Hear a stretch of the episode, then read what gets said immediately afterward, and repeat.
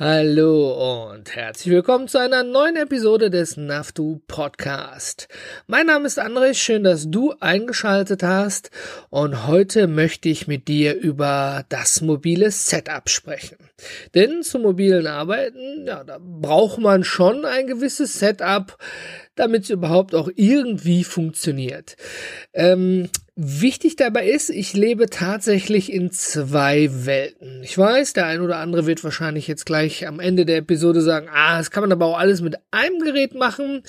Das mag durchaus der Fall sein. Ich äh, habe mich aber dazu entschieden, tatsächlich in zwei getrennten Welten zu leben, die natürlich über Cloud-Dienste irgendwo miteinander verbunden sein können, keine Frage.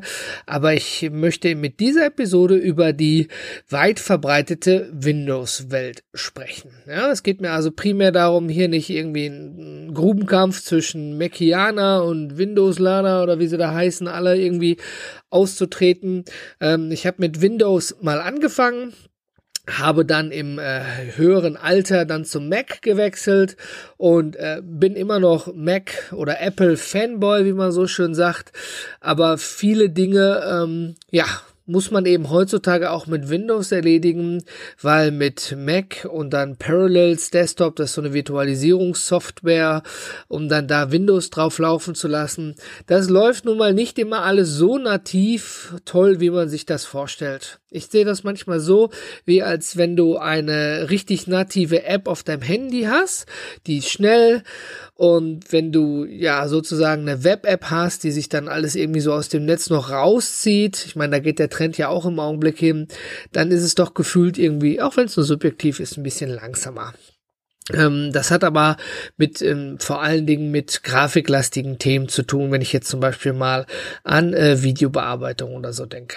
Aber steigen wir mal direkt ein. Ich meine, äh, wenn man mobil arbeitet, reicht ein Notebook, Schrägstrich Laptop. Ähm, ja, es gibt's ja bei Aldi, Mediamarkt, Saturn, ja, überall irgendwie immer mal wieder welche im Angebot. Man sagt so alles bis 400 Euro. Da könnte man sogar schon grob im Hotel mitspielen, wenn man keine Konferenz hat. Und alles bis 300 Euro reicht also für jegliche Windows-Anwendung von Office, E-Mail, Surfen, Netflix, Amazon Prime. Ich selber bin ausgestattet mit einem Surface Pro, das hat 256 GB SSD-Speicher und einen Intel Core i7 mit 8 GB. Vorher hatte ich auch ein Surface Pro mit 128 GB, einem i5 und 4 GB Arbeitsspeicher. Wenn man da jetzt zum Beispiel mit grafiklastigen Programmen arbeitet, wie zum Beispiel äh, äh, hier Camtasia oder sowas ähnlichem, dann wenn es ums Rendering geht, dann merkt man das tatsächlich. Also der i7 macht da horrend viel aus. Wir wissen ja alle, Arbeitsspeicher ist nicht das Allheilmittel für alles, sondern der Prozessor macht dabei auch ein wahnsinnig großes, ja, wahnsinnig großen Pluspunkt auf. Ich habe das Surface Pro in komplett schwarz, ja, also Black, also nicht Platin, dieses Standard Silber. Und ähm, das Schöne an dem Gerät ist, ist es gibt es glaube ich mittlerweile schon Surface 7 aber ich bin mit dem Fünfer super zufrieden. Ja, ich kann darauf alles machen, was für meine Ansprüche reicht. Und ähm, ich bin auch eigentlich so der Typ, wenn es funktioniert, dann lass es funktionieren. Ne? Also dann never stop a running system, wie man so schön sagt. Das heißt, nur weil es jetzt ein Surface Pro 7 und X mit irgendwas XYZ Benchmark mehr gibt, muss ich das nicht sofort haben. Ich habe tatsächlich äh, als kleine Anekdote mein MacBook Pro von 2011 tatsächlich erst 2019 ausgetauscht. Also ich kam acht Jahre super auf die eine oder andere Art damit klar.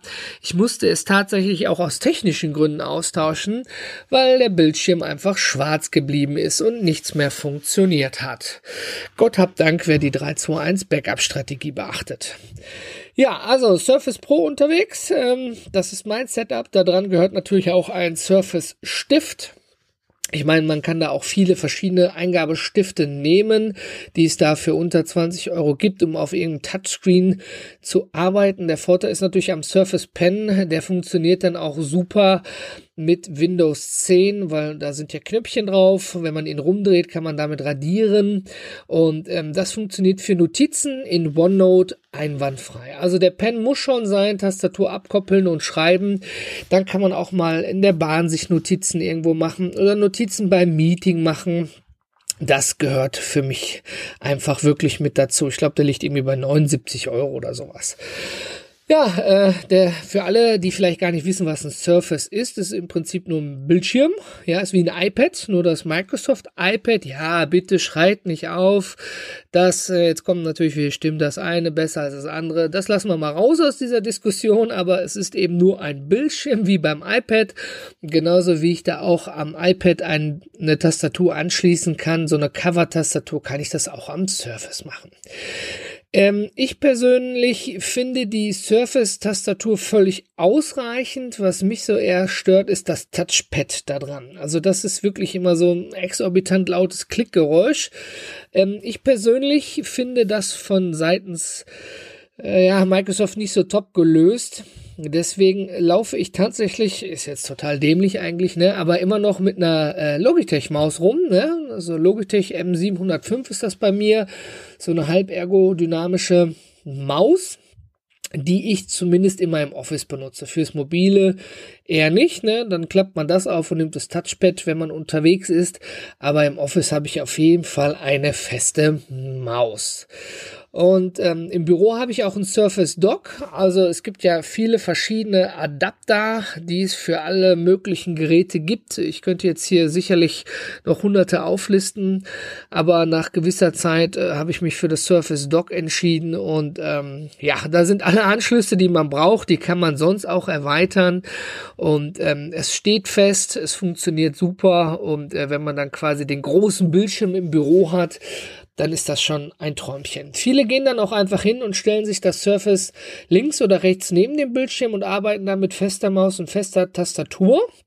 Ich persönlich bin eher ein Fan davon, weil es ja auch so klein ist, das Surface direkt vor die Nase zu stellen und die Tastatur vom Surface zu benutzen. Wie gesagt, ich brauche tatsächlich nur die Maus, und äh, man kann ja einen Bildschirm nicht nur links und rechts, sondern auch übereinander legen in den Monitoreinstellungen bei Windows. Dann kann man was von unten nach oben schieben. Zum Beispiel Outlook ist unten und die E-Mails, die man damit schreiben möchte, dann oben auf dem großen Bildschirm und so weiter und so fort. Also Grundausstattung Surface Pro mit Pen und Tastatur reicht es mal. Maus und Dock lassen wir im Büro. Und ähm, der Akku hält schon exorbitant eigentlich lange für, für normale Office-Anwendungen. Aber ich habe auch tatsächlich immer noch bei mir im Rucksack zwei Dinge. Einmal eine normale, einfache Powerbank von TerraTech. Da gibt's zig Millionen verschiedene Anbieter. Ich glaube, der bekannteste ist, glaube ich, Anker. Ähm, die, damit kann ich das Surface jetzt nicht laden. Ja, damit kann ich tatsächlich nur das MacBook laden mit dem USB-C. Aber ähm, das reicht mal fürs Telefon laden. Ne? Also, dass man immer dann ja logischerweise auch mit dabei hat. Ähm, was ich viel interessanter finde, wo dann immer die Leute lachen, wenn man irgendwo mal im Café so ein Ding aufschlägt, weil wenn man viel mobil arbeitet, dann weiß man ja auch, dass äh, die Steckdosen immer sehr beliebt sind. Ne? Äh, kleines Beispiel, geh mal nach Ikea ins Einrichtungshaus und da nur mal schauen in den Essensbereich. Ikea hat äh, relativ frühzeitig so erhöhte Sitzbänke, nee, nicht Sitzbänke, erhöhte Theken gemacht, wo man essen kann, mit, mit so Hochstühlen, wie als wenn du an einer Theke sitzen würdest, so bar-technisch. Und da sind USB-Stecker und Schuko-Stecker. Und die sind eigentlich immer belegt. Und jetzt ganz realistisch gesehen würde ich meine Endgeräte niemals, ich betone niemals, in irgendeinen USB-Stecker reinstecken. Nicht im Hotel, nicht im Flughafen, nicht bei Starbucks, nicht bei Ikea, nicht sonst irgendwo weil diese USB-Dinger lassen sich natürlich leichter manipulieren, auch wenn es wie eine normale Steckdose aussieht, wo du dann quasi über die USB-Schnittstelle Schadsoftware erhalten könntest.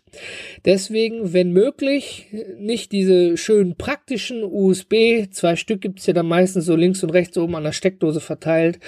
Ähm, nein, würde ich, also ich rate es ab, ja, mir ist es zum Glück noch nicht passiert. Ich kenne aber auch eine Geschichte darüber. Dementsprechend dementsprechend ähm, sei da gewarnt. Nutze, wenn möglich, einfach den Schuko-Stecker oder deine eigene Powerbank. Und jetzt kommen wir auch schon zum Schuko-Stecker. Ich habe hier ein Omnicharge. Ich hatte damals schon bei der Kickstarter-Kampagne mitgemacht.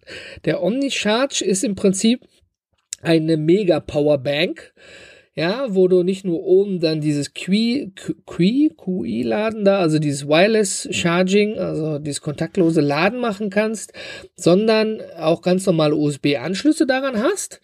Allerdings hat das Ding einen Anschluss für einen ganz normalen Schuko-Stecker. Ja, genau. Ich kann also das mitgelieferte Ladegerät vom Surface da reinstecken oder auch eine Lampe oder sonst irgendwas. Ja? Also der äh, Omnicharge, die, der hat da, das ist eins der wenigen Powerbanks, wo du in die Powerbank eine eine normale äh, normalen äh, Stecker reinstecken kannst, wie in eine Steckdose eben auch.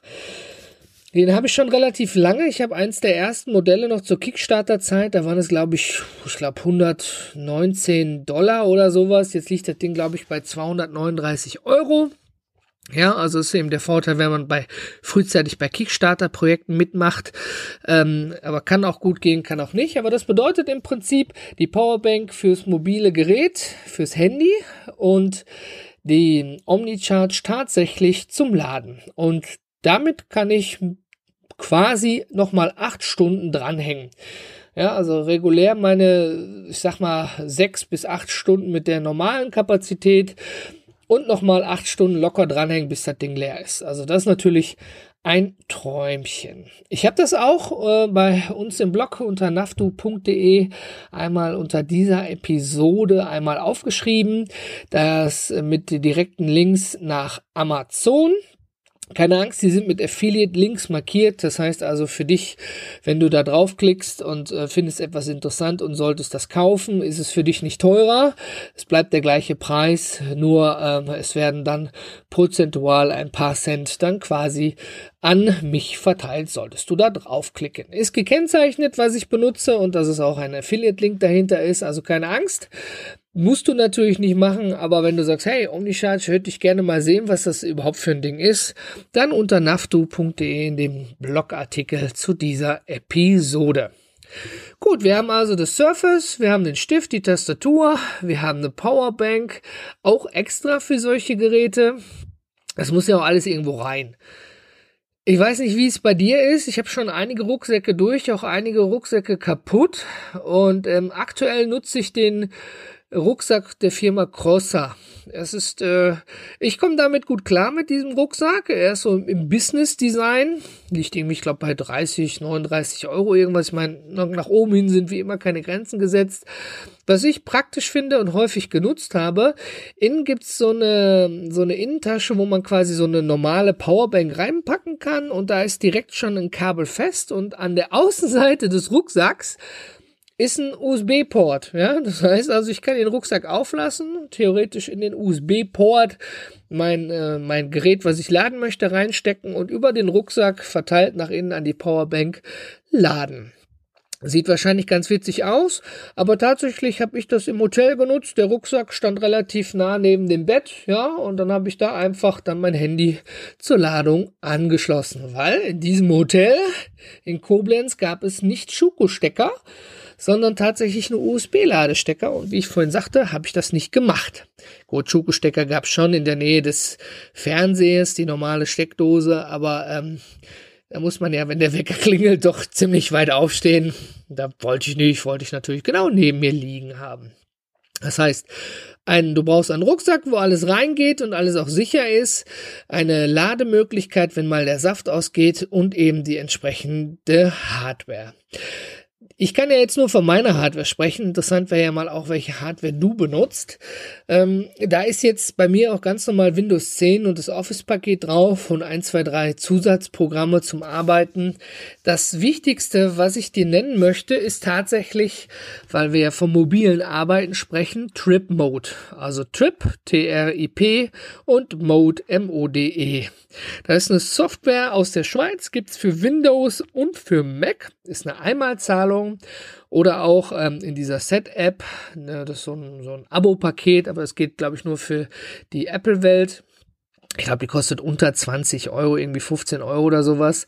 Und das ist im Prinzip so eine, so eine, so ein kleines Tool, was sich dann in deine Taskleiste reinsetzt und erkennt, wenn der Rechner sich über ein mobiles Endgerät einloggt, also zum Beispiel über dein Handy als persönlichen Hotspot oder auch über einen mobilen Hotspot.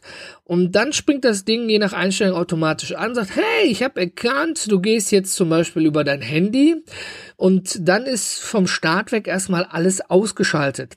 Du weißt, im Hintergrund hast du dann vielleicht den Google Drive, OneDrive, Dropbox, irgendeine Nextcloud am Laufen, ja, oder noch irgendwelche Up-and-Downloads oder dann will noch irgendwie Office 365 irgendwelche Sachen noch runterladen und, und, und, und. Und schwupps sind deine 10 Gigabyte Datentarif plötzlich nach einer halben Stunde weg. Das bedeutet also, das ist im Prinzip wie so eine kleine Datenfirewall, die gesagt, pass auf, hier OneDrive möchte ins Netz, ja, nein.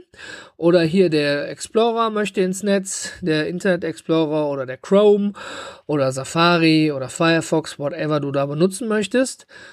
Und dann kannst du der kleinen Software sagen, ja, darf oder darf nicht. Ich habe äh, nichts Vergleichwertiges gefunden und ich meine, da jetzt den Entwickler mit 15 Euro zu unterstützen, ich denke, da hat mir schon mehr als ein Datenvolumen gerettet, wenn du dann das einschaltest und siehst, was da plötzlich alles ins Netz will. Es ist also jetzt nicht direkt eine komplette Firewall, sondern es sagt eben, das und das möchte raus. Ja, darf es raus oder darf es nicht raus? Ja, du kannst nicht Unterschied zwischen raus und rein, sondern nur was wirklich von deinem Rechner raus soll, dass du so, ich sag mal, die Datenpiraten, ja, wie zum Beispiel äh, hier die ganzen Cloud-Dienste abschalten kannst oder irgendwelche Updates, die gefahren werden, so dass du tatsächlich nur sagst Browser und dein E-Mail-Programm, Outlook, die dürfen rein und das war's als Beispiel. Und dann hast du sozusagen die Grundausstattung fürs Arbeiten. Das bedeutet, du kannst dich dann äh, irgendwo entsprechend hinbegeben, ob es jetzt, ich sag mal, das Starbucks oder, oder bei McDonalds oder im Restaurant oder Hotel das WLAN ist, ist das eine. Aber was machst du denn jetzt, wenn du ähm, unterwegs bist? Ja, du bist jetzt Außendienstler oder stehst auf einer Baustelle oder irgendwo mitten gefühlt in der Pampa oder in der Stadt oder sonst wo und muss mal eben was machen. Dann hilft dir natürlich auch nur, mobile Daten zu verwenden, höchstwahrscheinlich über dein Handy. Also heutzutage mit einem Androiden oder einem iPhone einen persönlichen Hotspot aufzumachen, ist unter den Einstellungen ja tatsächlich kein Hexenwerk mehr. Jetzt kann ich nicht sagen, ob Prepaid-Tarife wie jetzt Aldi Talk oder sowas das auch unterstützen. Äh, wenn du so einen Prepaid-Tarif hast und gemerkt hast, oh, dein Hotspot ist zwar an, aber irgendwie funktioniert's nicht, dann gib mir da mal ein Feedback drüber. Also die ganz normalen Jahrestarife, da geht das völlig problemlos. Was ist so ein persönlicher Hotspot?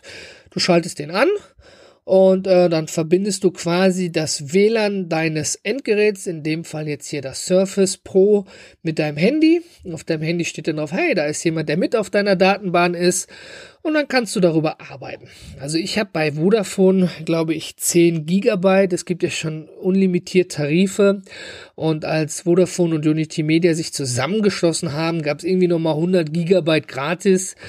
Ja, also ja, da kann man dann auch noch zur Not im Hotel oder sonst wo Netflixen oder Amazon Prime gucken. Manchmal sind im Hotels die Verbindungen ja echt schlecht.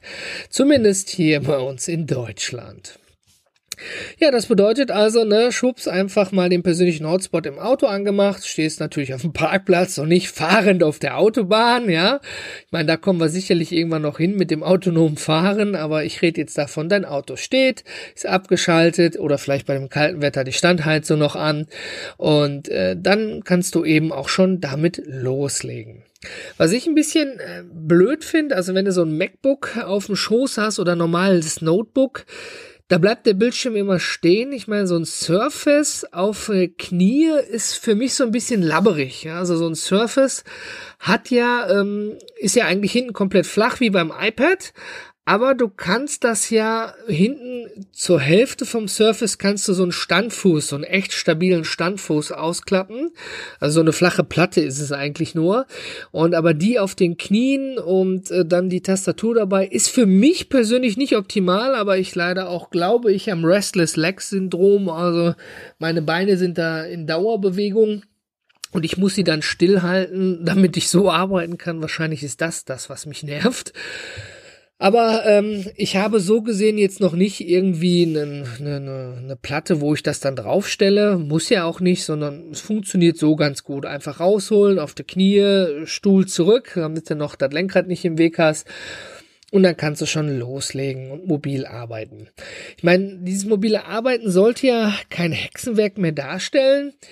Es stellt es aber trotzdem noch für viele dar. Also es ist jetzt gar nicht so das Problem der Hardware, ob es jetzt das Notebook für 200 Euro, Surface für x Euro oder MacBook ist, völlig irrelevant.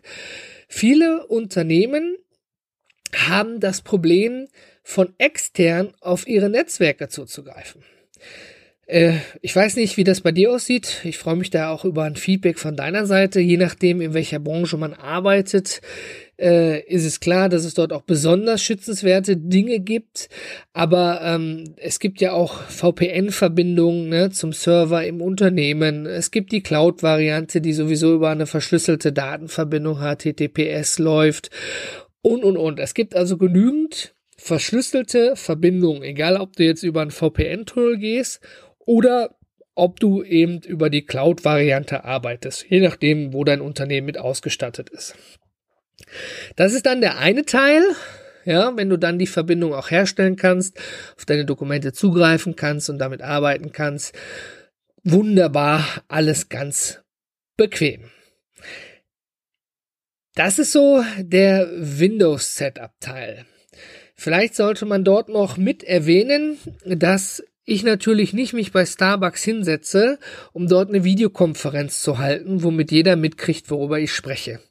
Ich würde mich quasi bei Starbucks quasi nur reinsetzen, ähm, vielleicht ein kurzes Quick-Meeting mit einem Kollegen halten, ja, also kein Kundenmeeting, nur hier stimmen die Zahlen, passt dies, jenes, da in Excel fehlt mir irgendwas, mal jetzt beispielhaft gesagt, um dann ganz normal zu verrichten und zu arbeiten. Wenn man ein, ein richtig wichtiges Meeting hat, dann geht man nicht wie der Hipster nach Starbucks oder bei McDonald's rein, wo hinten alle Geräte piepen, da muss man sich natürlich auch einen Ort suchen, an dem A die Verbindung stabil ist, also ein gutes Mobilfunknetz ist oder wo man eine gute WLAN-Verbindung hat und wo man auch ein bisschen Privatsphäre hat. Ich finde es zum Beispiel immer wahnsinnig spannend, wenn ich mit der Deutschen Bahn unterwegs bin und wie dann Leute versuchen, in der Bahn Videokonferenzen zu halten und sich dann über das schlechte Netz der Bahn aufzuregen. Da kann ich immer nur den Kopf drüber schütteln, weil ähm, die Bahn kann ja für das Netz nichts dafür, ja, sondern das ist ja unser Mobilfunknetz. Und unabhängig von Tunneln und die Bahn fährt über ländliche Regionen, wo wirklich gar kein Empfang ist, wenn man da mit dem ICE mit knapp 300 km/h entlangläuft und ähm, ja, da kann ich schon verstehen, warum die Videoverbindung dann nicht klappt. Äh, also es liegt da weniger an der Technik in der Bahn als an den Masten, die drumherum stehen. Ja, glaubt's mir, ich habe genug Leute, die bei der Bahn arbeiten, aus dem Freundes- und Bekanntenkreis und in so einem in so einem ICE, da stecken im Router bis zu fünf SIM-Karten drin, um alle Netze abzufragen, ja, um überall ranzukommen. Und wenn man eins ausfällt, dass man auf das andere rumspringen kann. Aber wenn nur ein Funkmast weit entfernt ist, ja, dann äh, klappt es nicht. Dann ist das der Flaschenhals am Ende des Tages. Ja, und ähm, ganz ehrlich, äh, wenn ich auf der anderen Seite sitze und dann äh, sind die Leute da ihre Videokonferenzen am machen. Also ehrlich, ich weiß nicht, was da deine Erfahrungen sind, aber nach meiner Meinung geht das mal so gar nicht. Dass man mal telefoniert, alles gut, alles gut, aber Videokonferenzen in der Bahn, also, mh, mm, ja, ist eigentlich ein No-Brainer, dass das nicht funktionieren kann. Hast du da auch schon ähnliche Erfahrungen gemacht, ja, bei, bei deinem mobilen Arbeiten, dass du irgendwie bei Starbucks gesessen hast, in der Bahn, am Bahnhof, vielleicht im Terminal, ne, wo jeder dann das Gespräch mitkriegt und die Zahlen des Kunden, geht mal gar nicht. Aber was ein wichtiger Punkt dazu eigentlich ist, entsprechend ein gutes Mikrofon und Kopfhörer zu haben. Ich meine, der Gordon würde jetzt wahrscheinlich mit seinen Noise Cancelling Kopfhörern kommen. Ich glaube, er hat mittlerweile auch AirPods Pro äh, mit auch mit Noise Cancelling mit drin. Ja, ich habe keine Noise Cancelling Kopfhörer. Ich habe ganz normale AirPods von Apple, die sich übrigens auch super mit dem Surface verbinden lassen. Das reicht für mich, dass ich alles drumherum mitkriege und auch noch Musik hören kann oder andere Personen und das Mikrofon eigentlich auch. Also dieses klassische, ähm, wie so ein Operator im Callcenter. Ähm, das habe ich für To Go nicht, weil ich das zu sperrig finde und mir das nachher im Rucksack abbricht. Aber im Büro habe ich tatsächlich von Sennheiser so ein Operator-Headset. Ja, dass man also quasi sich aufsetzt, beide Öhrchen drüber, sowie die damaligen Kopfhörer, also nichts mit Noise Cancelling oder irgendwas und eben ein Mikrofon davor und eben dieses doppelte lange Kabel. Aber fürs mobile Arbeiten nutze ich ganz klassisch meine AirPods. Ja, ähm, ich bin jetzt bewusst nicht auf jede einzelne Software und alles drumherum reingegangen, sondern einfach nur mal auf das mobile Setup. Ja, also von der Windows Hardware, von der extra Hardware wie Maus, Rucksack, Dock oder eben das Omnicharge und das Wichtigste, wie ich fand, ist eben Trip Mode. Ähm, Habe ich natürlich auch verlinkt im Nafto-Blog. Einfach mal anschauen. Äh, dort kann man super darauf achten, dass das Datenvolumen nicht plötzlich nach vier Stunden verschwunden ist und man eine SMS bekommt. Oh, vielen Dank, Ihr Datenvolumen ist aufgebraucht. Ich habe noch einen extra Punkt. Ähm, häufig ist es ja auch so, dass man im Hotel nur mit einem, vielleicht maximal zwei, also drei hatte ich glaube ich auch noch nie Geräten, äh, sich mit dem WLAN verbinden dürfen. Ja, das wird dann eben gespeichert, so meistens, ich glaube, zwei, es geht meistens, also Handy und einmal der Laptop oder sowas drumherum. Aber häufig geht auch nur einfach ein Gerät, je nachdem, wie modern das Hotel eben aufgestellt ist. Und jetzt hast du aber vielleicht irgendwo ein Hotel in Buxtehude, hast wahrscheinlich dann besseren 4G-Empfang als Hotel-WLAN und nichts wirkliches funktioniert. Oder umgekehrt, dann würdest du ja switchen. Du hast einen schlechten Mobilfunkempfang und würde, weil du nur Edge hast und würdest aber gerne mit ins Hotel WLAN gehen. Ähm, dafür habe ich tatsächlich extra noch einen kleinen WLAN-Router, wo man auch eine SIM-Karte reinstecken kann von Netgear. Den hatte ich schon lange nicht mehr im Einsatz, aber im Prinzip steckst du daran quasi das Hotelkabel dran, quasi AJ45 ins Hotel rein. Das ne, ist einfacher als über WLAN-Repeater-Funktion.